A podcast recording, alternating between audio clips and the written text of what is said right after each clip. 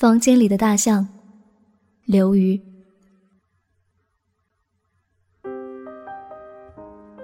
沉默是金，人们常说，这话还被写成大字，镶在框里，贴在很多墙壁上。人们用它来告诫自己：言多必失，少说多做，祸从口出，实干兴邦，空谈误国。总之，能闭嘴的时候就闭嘴。但是马丁·路德·金说：“历史将记取的社会转变的最大悲剧，不是坏人的喧嚣，而是好人的沉默。历史上无数悲剧源于集体沉默。二战期间，普通德国人大多已经隐隐知道那些被推上火车的犹太人的下场，但是他们对此不闻不问，照常买牛奶、面包，上班下班。”并对迎面走来的邻居温和的问候：“早上好。”文革期间，当学生们用皮带抽打老师，或者造反派暴力批斗走资派时，也有很多围观群众感到不忍，但他们只是默默地回过头去。房间里的大象，在阴门里抑制所有那些触目惊心的存在，却被明目张胆地忽略。甚至否定的事实或者感受，就是那些我们知道，但是我们清楚的知道自己不该知道的事。皇帝的新装是个典型的房间里的大象，但皇帝的新装只是个隐喻。在一个电视相亲节目中，嘉宾们七嘴八舌的分析，某个相亲失败的男人，哪句话说错了，哪个表情不当。却绝口不谈他的职业是厨师或者鞋匠的事实。这时候，电视屏幕里站着一只大象，成百上千个人坐在一起，煞有介事的开会，但谁都明白，这个会只是个橡皮图章而已。在那个会议厅里，同样站着一只大象。有些时候。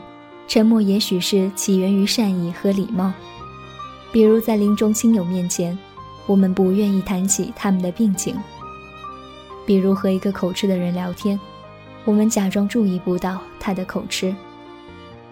但是另一些时候，沉默源于怯懦，人们害怕权力，害怕高压，害怕失去升官发财的机会，害怕失去房子车子，于是沉默。成了自我保护的机制。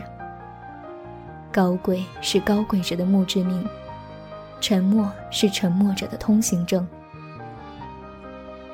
另一些时候，人们所恐惧的，甚至不是利益上的损失或者肉体上的暴力伤害，而是精神上被自己的同类群体孤立。出于对归属感的依恋，他们通过沉默来实现温暖的合群。解放前为理想浴血奋战、出生入死的革命家，解放后却在屡次政治运动中保持沉默、随波逐流，很难说仅仅是因为贪生怕死，更多的恐怕是因为他们害怕被革命队伍抛弃，成为一个精神上的孤儿。对认同感、归属感的强烈需要，大约是写在人类基因里的密码。这个密码有时候会成为勇气的源泉，有时候却让我们蒙上了自己的眼睛。所以，沉默的人数越多，打破沉默就越难。因为当越来越多的人卷入沉默的漩涡，从这个漩涡中挣脱出来，需要的力气就越大。历史上的先知往往命运悲惨，面对第一个站出来大喊。屋子里有大象的人，人们往往不会顺着他的手指去看有没有一只大象，而是怒斥他为什么吵醒了自己的好觉，甚至他们会因为那个人的勇气映照出自己的怯懦而恼羞成怒。你那么大喊大叫干什么？哗众取宠，爱出风头，不识时务，神经病！沉默如癌细胞般分裂生长。房间里的大象就这样，在合群的人们相互拥抱中越长越大。好在随着大象越长越大，它被戳破的可能性也随之加大。因为随着大象越来越大，掩盖这只大象所花费的成本也会越来越高，并且目击者的增多也意味着出现叛徒的可能性在增大。最终，孩子小声的一句嘟囔：“皇帝没穿衣服”，就可能使这只充气大象迅速的瘪下去。二战之后，德国人纷纷睁开闭上了眼睛。赫鲁晓夫时代，苏联人也纷纷从对斯大林的崇拜中醒悟过来。文革之后，曾经打得不亦乐乎的人们，回头看自己的所作所为，也会感到不可理喻。可惜，在众人眼睛的这一闭一睁之间，已经有无数人成了沉默的祭品。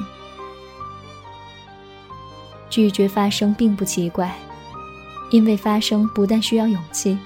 而且意味着承担。